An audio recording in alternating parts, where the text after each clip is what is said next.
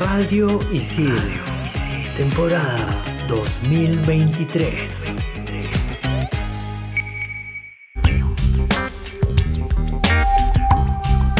Bienvenidos a todos a Expansión Geek por Radio Isil. Yo soy Gustavo, más conocido como Tungling, y en este programa vamos a empezar hablando de un juegazo, para ser específicos de un Super Metroidvania. Estoy hablando del Blasphemous 2. Hello, Sammy la Tortuga por acá reportándose porque hablaremos de la gran metida de pata de la empresa Unity. Y yo soy Hulz, más conocida como Hulz Rex, y en el último bloque les contaremos unos datos sobre Sakata Web. Manda partida. Level 1. Hadouken! Monster kill! Level 2. Oculus Reparo. Fatality. Level 3. His name is John C. Level 4. This is Sparta! Level 5. Dracaris. Game over. Radio Isil presenta Expansión Geek.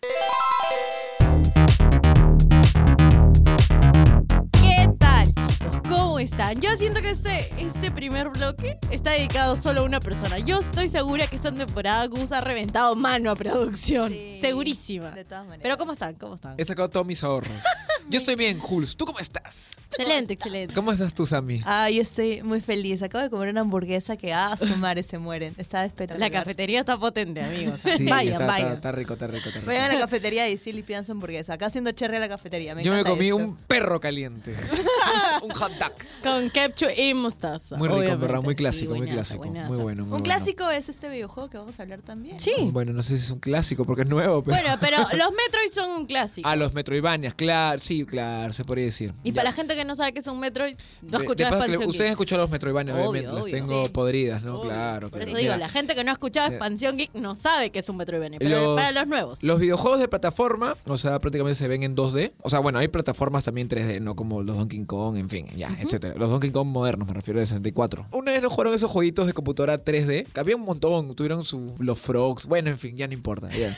Igual esos son juegos de plataformas, ¿ya? Pero ahora son los plataformas 2D, los que se hicieron muy famosos en la época de los 90, en especial con dos juegos, con los Castlevanias y con los Metroid. Y tenían algo en común, que no era, por ejemplo, tú, tú juegas un Mario y tú empiezas tu nivel y terminas el nivel, ¿me entiendes? Sigues un caminito y termina el nivel y ya, siguiente. Hay muchos juegos así. Estos juegos de Metroidvanias, en- prácticamente en un mundito y tenías que pasearte por ese lugar. No era tan solo como avanzar, porque a veces tenías que regresar, porque tenías que encontrar un mejor ítem, ir mejorando, venciendo un boss escondido. Entonces todo un mundo, no vamos a decir un mundo abierto porque no es un mundo abierto, pero un, Casi. un mundito, no, ni siquiera es casi, bueno, no sé, pero un mundito así hermoso donde se te va abriendo cada vez más y más y tienes que ir explorando. Es un Metroidvania. Y bueno, los Castlevanias y los Metroid pusieron los cimientos y como que son lo máximo, en verdad, ¿no? Salió un jueguito llamado Blasphemous, que es este, obviamente un Metroidvania est- estilo pixel art. Y este jueguito, muy aparte que visualmente es hermoso y hace más recordar a Castlevania por la onda, porque Castlevania es como que de Drácula, de terror. art. No, no, no, sino la historia de Castlevania es Ah, como que Drácula, cosas de terror, ¿me entienden? o sea, como un ajá. mundo gótico así, más, más que todo de, de Drácula, ¿me entienden? Ok. En cambio, este Blasphemous es como que monstruos, vamos a decir demonios. Juega un poco que también con el con la religión cristiana, el folclore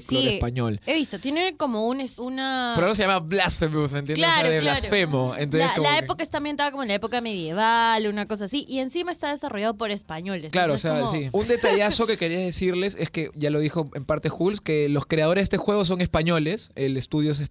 Los últimos juegos de plataforma clásica de los Metroid, o sea, no los Prime, sino los, los de plataforma, los Metroidvania clásica, por ejemplo, el último que salió en Metroid Dread para la Switch, que yo lo, lo amo, en verdad, para mí es uno de los mejores juegos de Switch. No es el mejor, pero está en un top 3 fijo para mí. Y también el juego de la Nintendo 3DS anterior, este era el Samus Return, un remake, era de la empresa, bueno, del estudio de videojuegos Mercury Steam, que también son españoles. Entonces, me da la impresión como que los españoles tienen un amor hacia los Metroidvanias que han hecho unos juegazos, porque Blasphemous eh, obviamente es un juegazo y también, bueno, los Metro y los últimos, ¿no? Y es chévere porque te pones a pensar siempre que los estudios, pues, no sé, estadounidenses o japoneses, otro país, son los que se encargan de ese tipo de juegazos. Y si bien no, es, no estoy hablando de Latinoamérica, sino de España, pero igual... Hispanohablantes. Exacto, iba a decir Al que, poder, que al ser hispanohablantes Yo algo... creo que los algo- latinos sí son algo, algo te da, algo Sí te da, somos. algo te da. Hablando de Blasphemous, el 1 fue un éxito completamente y ahora pues ha salido el 2. Yo voy a ser sincero, yo tengo el 1 comprado en mi Nintendo Ah, Switch. caray. Yo lo tengo comprado. Lo compré en diciembre del 2022 en un ofertón. Soy papá gamer y pues... Oh, el tiempo. No me da tiempo. no me da tiempo. Pero como estoy terminando justamente un Metroidvania, que es el Metroid Fusion de la Game Boy, jugado en la Switch, o sea, en consola virtual, ya lo estoy terminando. Es un juegazo también hablando de Metroidvanias. Y mi meta es terminarlo. Y una vez lo termine, voy a jugar el Blasphemous 1. Espero que lo termine este año. Y de ahí ya probaría el Blasphemous 2, que dicen que está espectacular. Expansión Geek. Tengo una duda. Dímelo. Si es que tengo que jugar la, eh, o sea, Blasphemous 1 para jugar la 2. Mira, entender- yo como soy un loquito y quiero jugar el 1 sí o sí, después antes del 2, ya, ese soy yo, ¿no? Pero alguien que de repente quiere probar un, un o que le esté Metroidvania... escuchando nuestro programa y le interese. ah, O simplemente no es tan exagerado 2. como yo que quiere como que en todos los detalles, Como sino como que busca, canon. busca un videazo de YouTube y que el resumen el juego el 1 y dice, ya, vamos a jugar el 2, pueden hacerlo. O sea, en verdad el 2 es como que puedes disfrutar sin ningún problema sin jugar el 1, ¿no? Claro, claro, sí, sí, he estado leyendo esto. ¿Sabes qué? Algo que me gustó muchísimo, que lo mencionaste también, es la estética del juego. Gótico, Eh, sí. Gótico, pixelar, 2D. O sea, a mí me llamó la atención por el pixel art. Sí. Pixel art, Mira, por la, ejemplo. la verdad, yo en lo personal, el pixel art, no digo que no me guste, pero no, no he tenido muchas experiencias con juegos pixel art. Por ejemplo, hay un juego también, creo que me dio Metroidvania, Shovel Knight, que es como que puso un cimiento en Metroidvanias de pixel art. Yo ahora no lo juego. La verdad, no me llama mucho la atención, pero sé que es un juegazo. Pero, ¿qué es lo que pasa? Por ejemplo, Hollow Knight no es pixel art, por eso también me lo, lo probé. Porque hay que ser sinceros, yo por lo menos en lo personal, pixel art me gusta, pero no es como que al- así, uff, me encanta, me fascina, ¿me entiendes? Por ejemplo, preferí escoger el Hollow Knight en este caso, ¿no? Pero Blasphemous me es tan buena crítica, tan buen juego que se podría decir que va a ser uno de mis primeros. No va a ser mi primer juego pixel art, pero de ese tipo, ese nivel, de nivel de juego, ¿me entienden? O sea, que, que me voy a meter de un pixel art. ¿no? Claro, Porque he claro. probado jueguitos de pixel art, pero nunca de ese nivel de talla, de juego, así completarlo. Va a ser en teoría mi primero el Blasphemous, ¿no? Mira, mi cerebro entró en bug porque dijiste Hollow Knight. Y Shovel Knight. Y, es- y Shovel Knight. y yo me quedé como que los dos son Metroids. Eh, Metroidvanias, a ver, producción Shovel Knight creo que también es Metroidvania. Sí, claro. Correcto, sí. Sí, listo. claro. Ujú, los sí. dos son Metroid, entonces. Eh, y Shovel Knight ya es- tiene tiempito, ¿ah? Sí, Es- sí, y es como que, ¿cómo les puedo decir rápidamente? Estamos full- creo que el, el bloque debe ser Metroid. Metro- Metroidvania, ajá. Sí. Shovel Knight, este, si no me equivoco, salió, no sé, estoy equivocando, pero fijo, antes del 2015. Eso sí, fijazo, ya el Shovel Knight. Es como que para mí el precursor de los juegos indies plataformeros. Porque siento que sin Shovel Knight no salía un Hollow Knight. Me dejo entender, porque. Shovel Knight es un juego indie, obviamente, Metroidvania, plataforma, pixel art, que fue un éxito. Fue tan éxito que creo que eso inspiró que salga Hollow Knight y esos juegos que en la actualidad, Eso es chévere y eso me encanta de los indies, que a veces, o sea, no, no solamente en la industria de los videojuegos, sino en otros aspectos, siempre van a inspirar y van a hacer que la gente se anime a sacar eso, ese proyecto chiquito que quizás estaba como en prototipo, en lo que sea, para que salga a la luz. Y así nació Hollow Knight, que lo hablamos todo el tiempo que podemos, al igual que todos los Marvel Snap. Sí. Sí, sí, no, y Este. hablamos de todos los indies porque amamos en este programa los juegos indies. Pero ahora, por favor, dinos, Doc, ¿dónde podemos jugar este Metroid? ¿Metroid? Sí, de Metroid, Perdón, Metroid, perdón. Metroid y Nintendo. Nada. sí, estamos hablando Este, mucho de Metroidvania. sí, el sí, Blasphemous. sí, el Blasphemous, perdón. Ya, bueno, este, el Metro en Nintendo. El, el Blasphemous, en verdad, ahorita es multiplataforma. Está en Steam, este, también está en PlayStation, en Xbox y también, obviamente, en mi queridísima Nintendo Switch, ¿no? Yo lo tengo en la Nintendo Switch, el 1, el 2 también está. Cuando ya tengo oportunidad, no quiero comprar por gusto todavía. ¿Alguna duda más, chicas? Yo, clarísimo. Todo clarísimo. Clarísimo. Hablando de, de, de En el siguiente bloque vamos a hablar de un tema que posiblemente va a perjudicar en Hollow Knight Silksong, que es la segunda parte de Hollow Knight. Estoy hablando de ta ta ta tan. Seguimos aquí en Expansión Geek por Radio.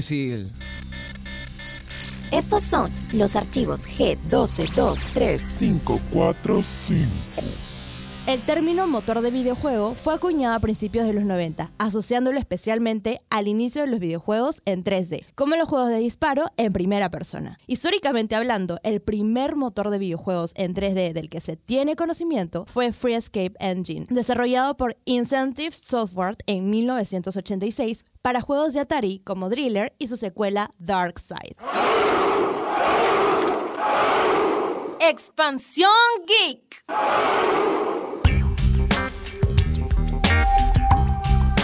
Chicas, ¿están listas para la super polémica, el problemón que se hizo en el mundo de los videojuegos? Estoy lista para este chisme. Creo que ya saben algo de lo que pasó con Unity, ¿no? ¿Tú, Julcita? ¿O nada? O sea, sé por la noticia, pero siento que ustedes van aquí a darme como las cosas claras. Ya, para empezar, Unity es un, es un motor gráfico para hacer videojuegos, ¿no? Un montón de videojuegos están hechos con Unity, ¿ya? Y no solo juegos indie, sino hasta juegos de grandes empresas como Nintendo, bueno, en fin, ¿no? Y entre más, ahorita no se me, no se me COD ocurre Mobile, por ejemplo. También, ¿me entienden? O sea, es un montón de juegazos que están hechos con Unity. Lo que ha pasado es que a Richitelo, el CEO de el CEO de, CEO. de Unity, la cosa es que dieron la noticia que iban a cobrar 20 centavos de dólar por cada instalación de tu juego. O sea, Ah. ni siquiera es porque ya lo compran, ¿no? O sea, es por cada instalación. Yo me pregunto, Voy a un ejemplo, ¿no? Yo tengo mi Switch, se sabe que la Switch no tiene tanta memoria interna. Entonces, el Hollow Knight, que yo lo tengo, que sí, el Hollow Knight también ha, sido creado por Unity.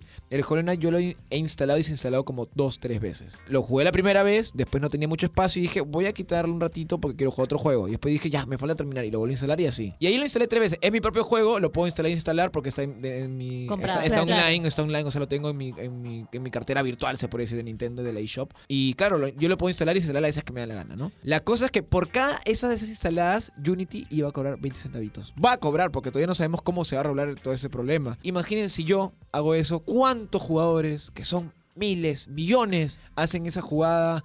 Y otros a cada rato, otros hasta se confunden, le instalan una y lo vuelven a instalar. Y no solo usuarios de Nintendo. Es un ojo, montón, claro, claro, es- o sea, todos los juegos creados. Eh, Philip Chuyoy, otra, otra vez lo nombramos, cuando salió la noticia, él dio como que, un- por ejemplo, un juego free to play que esté con Unity, que solo se mueva con monetizaciones, sacó un cálculo y con esto de la, de la monetización de los 20 centavos prácticamente quedaba endeudada, ¿me entiendes? La empresa. O sea, no, no recibía ganancias, o sea, más perdía pagando esos 20 centavitos de dólar, ¿no? Obviamente si vamos más a las letras pequeñas, no es a partir de cierto número de, ventas, mejor de descargas, o sea, en fin, en fin, en fin. Obviamente hay empresas medianas, o sea, bueno, desarrolladores, developers, como dice, que igual por más que, o sea, llegan a la meta de poder vender, o sea, instalar, me- mejor dicho, esos juegos, pero igual lo sufren, ¿me entienden? Igual lo sufren porque no es, por ejemplo, como tan grande como Nintendo, ¿no? Que igual Nintendo va a pelear, va a pelear.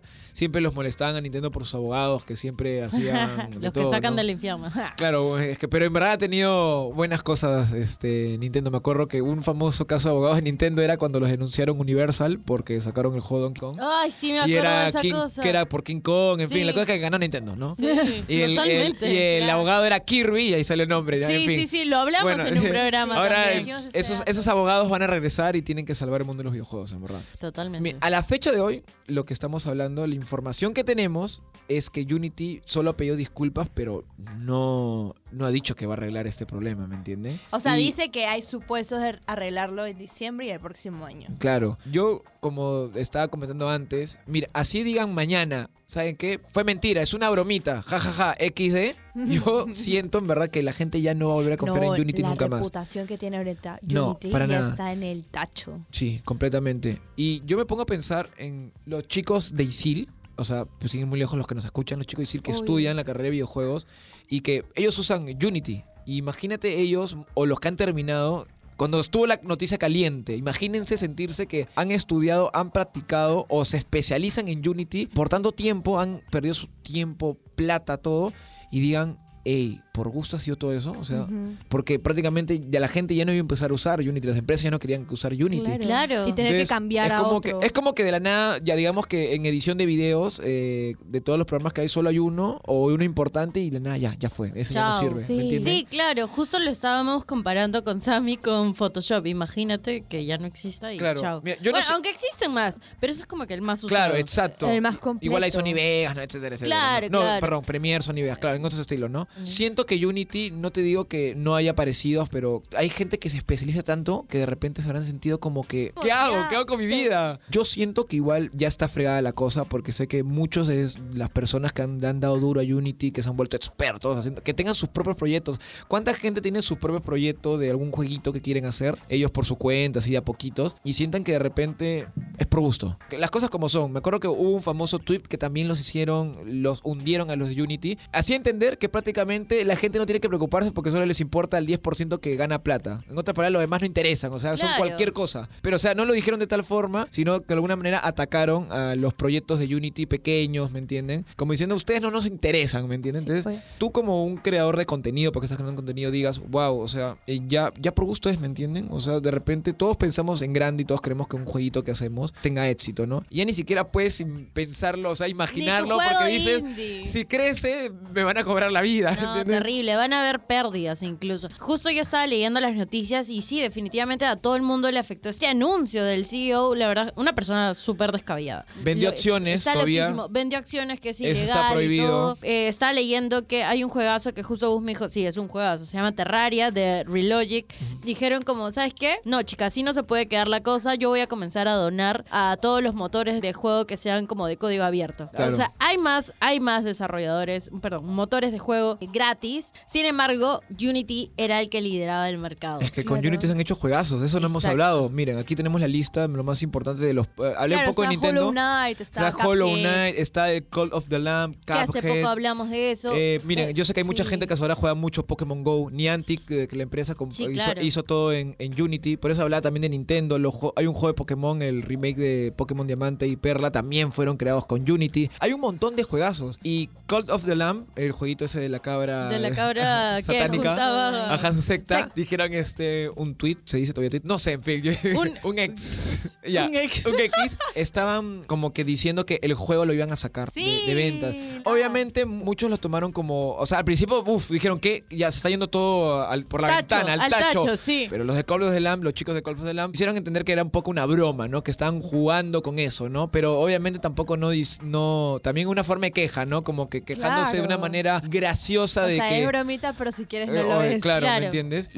La gente, los gamers, la comunidad se ha puesto con los manos en la cabeza diciendo, por favor, ¿qué está pasando? Porque todos sabemos que Hollow Knight Silksong, la, la segunda entrega de, de este hermoso juego que siempre hablo cuando puedo, todavía no llega, no sé cuándo llegará, pero ahora sabemos que con este problemón de Unity quizás se retrase más. Hasta aún no estaban diciendo que quizás ya no lo saquen y, y que de repente van a tener que usar otro motor. No sé, no sé, pero se está hablando pesadillas, en verdad, pesadillas para mí, mucha gente que ama Hollow Knight, Esperemos que este problema se arregle, pero como dijimos hace un rato, yo en, lo- en mi opinión creo que por más que nos digan mañana perdón, jajaja, yo creo que ya la gente no va a confiar en Unity. Yo creo que nuevos proyectos ya no van a haber de Unity. Por lo menos, a no ser que Unity pues haga ahora pues oferto. No sé, en verdad también es difícil, no sé cómo puede vender Tienen un... que hacer un rebranding. No- Eso, creo que es verdad. Un rebranding. es Tienen verdad. que hacer es la un mejor. rebranding. Es lo mejor. Pero yo siento que este es un momento estratégico para el mercado de, de los videojuegos, para que los motores que no son de, de laga crezcan. O sea, tenemos Claro. más opciones. Tenemos Unreal Engine. Unreal y- Engine que ya es, buen, ya es buenísimo. Ya es buenísimo. fijo. O sea, eso igual no es gratis, ojo. Ojo, Unreal no, claro, no es Unreal gratis. Engine es pagado. Pero es buenísimo. ¿me Claro, entienden? Pero para mundo- empezar Claro, no es estamos bien.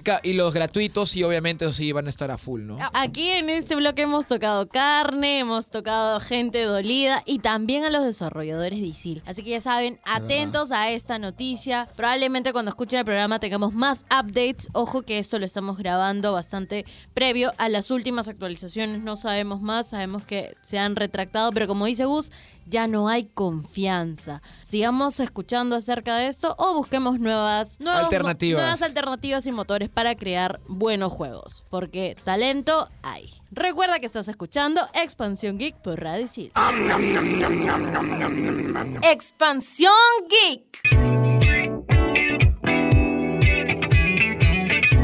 Momento favorito del programa, bloque 3, porque hablamos de cosas que a mí me importan. No, mentira, los demás también me importa. Todo me encanta. Este programa me ha Ahora ya encantado. sabemos la verdad. Hay una web que me encanta. Se llama Sataka. Es una web española ¿No que... es, ¿No es Sataka? Por favor, Gus. Ya no, ya no. Por Es favor, Sataka, Gus. No me Sataka. confundas. Aquí dice Sataka. Dije Sataka. Ah, ya escuché Sakata. No, eh, ya, ya que es que acá hemos estado haciendo- Contexto, queridos radioescuchas. Pero nada, es que a veces la gente se confunde en pronunciar. Es un poco difícil, el nombre es un poco difícil, pero es Sataka. Más fácil porque tú no vas a escribir X, A, T, A, K, A para buscar información. La verdad es que busques donde busques información tecnológica de Es cierto, tú no buscas. Sataka. No. Te sale solo. Te Sataka sale- te busca a ti. Exacto. Literal, te busca a ti. Sataka. Tan posicionada esta web. Tiene 16 millones de usuarios mensuales según Google Analytics. Literal, tú buscas ahorita iPhone 15, Pro, características. Y sale. Dentro de las tres primeras te va a salir Sataka. O sea, el loguito es una X, una literal. X. Sí, y Verde. en verdad parece mentira, pero está hace uff. Yo he buscado celulares en 2019 y era Sataka el que me ayudó. O sea, he visto computador, bueno, laptops, celulares, videojuegos, información, o sea, como noticias también, o sea, como chisme de videojuegos, se podría decir. Claro. De todo he encontrado información, en verdad. Tiene buen contenido, buen De- contenido. del mundo tech, más que todo, ¿no? Sí, como por ahí va la cosa. Lo que no me gusta de esta web es que como obviamente es español y todo, y la Ah, review sí. que es de España, Euros. todos son en euros, tío. Y hay cosas que digo, ¿por qué no vienen a Latinoamérica? Lamentablemente no lo tenemos Yo- yo acá. me Entonces me, que- ilusiono de cosas que me gustaría comprar y digo, si algún día me voy a un Eurotrip, voy a esa... Pero había me acuerdo ejemplos con celulares, ¿no? Este, en calidad-precios tan buenos, ¿no? De, por ejemplo, 300 euros, ¿no? Por lo que daban, pero yo decía, wow, aquí esos 300 euros van a ser 500 euros o más. Llegaba acá a 500 euros y ahí Ah. lo cambiaba a soles. Ah, ok, ok, o sea, porque claro. aquí le, le sube un montón, ¿no? Todavía no tenemos en Perú una plataforma como tal. Yo la voy a crear. ah, ¿te ¿Se imaginan algo así que se actualice con los precios que tenemos en el mercado? Obvio, y que sea también... Espectacular. Nosotros creo que hacemos buenas reviews porque hacemos pensando en la gente como Deberíamos nosotros, hacer latinoamericanos. Muy pronto. Una, una web. no, es verdad, sí, es mente tiburón, Es pero sería buena sí, idea. Porque nosotros damos recomendaciones con las necesidades que nosotros tenemos como Latinoamérica. Human beings en Claro. Latinoamérica. Claro, porque por ejemplo, a veces yo leía recomendaciones que decían, sí, hemos traído un nuevo celular. Acá en Latinoamérica, Eh. lamentablemente, tener un celular de Es- alta gama es, Es riesgoso. uno, riesgoso. Dos, riesgosísimo. costoso. Pero ok, así como nosotros nos estamos autorrecomendando hacer una web, estamos flores, ¿no? Sí, sí, sí. ya estamos ya con nuestra super ya web. estamos ya con la web. Hay una recomendación de verdad. Sí o Ah, de sí. verdad, y la otra no era. Expansión Geek. Ahora sí, ya me Ahora sí, nos ponemos serios. Uy. Silencio en la cabina. La recomendación de la semana llega gracias a A Scott Pilgrim. ¡Ay, Dios! No, estoy demasiado emocionada. Es que ustedes no calculan lo fan que soy de Ramona Flowers. O sea, no de Scott Pilgrim, no. De Ah, bueno. Ramona Flowers. Ramona Flowers. Es Ramona Flowers es mi animal Tu espiritual. espíritu guía. Eso, Ajá, mi eso, animal eso. espiritual, una Me cosa encanta. así. Tu chamán, tu chamán, ¿no? Chamán. si Sammy hace un viaje astral, Ramona Flower la acompaña. Me va a rein- quiero reencarnar en Ramona Flowers. Pero la gente va a decir, oye, pero yo ya vi la película No, un montón de veces, no sé qué. Ah, No, sí. es buena. Hice, hice mi. Porque No, la gente, que- los comentarios de la gente. Claro. es que no es la película. Es todo, porque Scott Pilgrim es todo. Para- No. bueno, para mí, ¿no? Ah, Bueno, también, aparte. Porque hay videojuegos. Pero hay lo que estamos recomendando específicamente es la serie que ha sacado Netflix. Netflix. Yeah, yeah. Exactamente eso. así Basada en el cómic, chicos. Claro, si te gusta Es el cómic. lore, es sí, lore, Es, es, es- es canon. Es canon, es canon, es canon. Literal, canon. El videojuego también es muy chévere y es estilo pixelar. Ahora, Justo hablamos de eso. Bueno, Uy. es un pixelar no tan pixelar, es un pixelar Una mm, patita de gato. moderno. Fake. Ajá. O sea, como que esos beat, beat em up, o sea, Claro. ese estilo sí te, te, te, 'em te- te Aunque trae, no te trae creas, esos feels, esos feels. Los pixel art también tienen como la cantidad de píxeles, una cosa así Claro, para ajá. que se vea claro, mejor. exacto. No es un pixelar así de 8 bits, ¿no? Es un Claro. pixelar más, más modernito, ¿no? Como que ya estaba a punto de pasar al 3D. Ahí está. Claro, lo- los cuadraditos son más chiquitos, ya no se ve tan, No tan sé, yo soy fan. tosquito. Pero sí, es chévere, es chévere, es genial. O sea, yo soy hater de las adaptaciones de anime a vida real, pero si la vida real la pasas a anime y lo haces fiel al cómic, uy, no, ya me tienes... Uy, quiero aprovechar el comentario de Sammy para decir algo. Tin, tin, tin. Hace unos programas hablamos de que cómo le iría One Piece en Netflix. Y miren, le fue muy bien. Eso, fin del comunicado. Muy bien, ¿de qué? ¿En qué sentido? ¿No te gusta? Uy, no. Ah, En el siguiente bloque o en el siguiente programa hablaremos de eso porque... ¿No te tenemos gusta? que- Sí, tenemos sí. que debatir vamos a, de ese me- tema. Vamos a hablar en el próximo Mira, que- programa pero de que les guste o no, no significa que es un éxito. Toda la gente Ah, bueno, es un éxito, sí. Ah, por la trama. Yo dije el éxito. Yo dije el éxito eh. Bueno, Eh, ok. eh. Scott ok, ok. Pilgrim por Netflix. Véanla. Correcto. Sí o sí. Por favor, Netflix, haz buen trabajo, así como hiciste con One Piece. No, sí. señores. ha hecho un Ya, mira, trabajazo. aquí se están abriendo muchos debates, así que no. Yo quiero teletransportarme al próximo programa. Conmigo.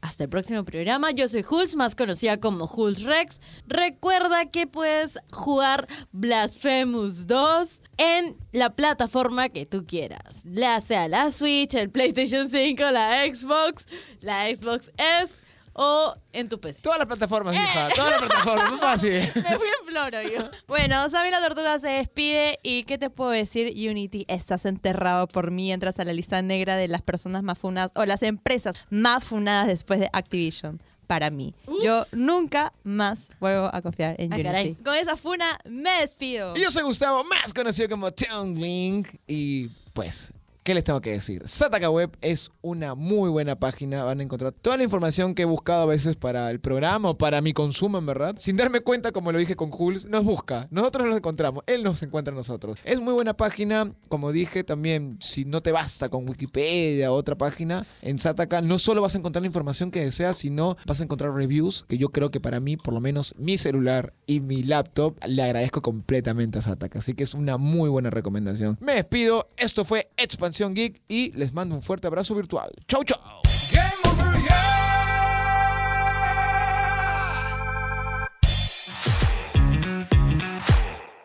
Radio Isidro. Temporada 2023.